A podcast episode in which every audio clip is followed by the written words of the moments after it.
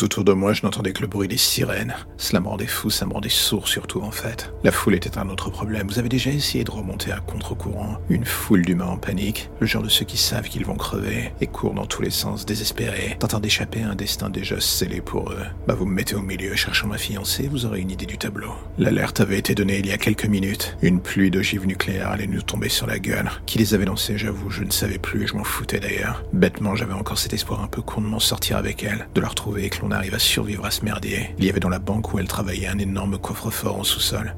Peut-être qu'avec un peu de chance, on pourrait s'en sortir. Mais là encore, c'était quelque chose dont on manquait. Et après avoir failli me faire tuer 25 fois en quelques minutes, je l'avais enfin devant son agence, le regard vers le ciel, perdu, immobile. Au milieu de la foule, je voyais plus qu'elle. Je me jetais enfin sur elle comme la fin sur le monde. Je la serrais dans mes bras de toutes mes forces.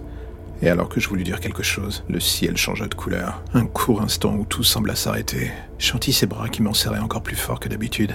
Et soudain, le bruit de l'explosion retentit. Pas une explosion, plusieurs. Je bougeais la tête légèrement et compris en voyant le ciel couleur flamme que tout était terminé. J'aurais voulu lui dire encore plein de choses. Mais alors que je rouvrais les yeux pour la regarder une dernière fois, le feu atomique nous engloba complètement. La dernière chose que je vis ou sentis fut ma peau se mettant à fondre, son visage se désintégrant sous mes yeux, et puis plus rien. Au moins, j'avais été avec elle jusqu'à la fin.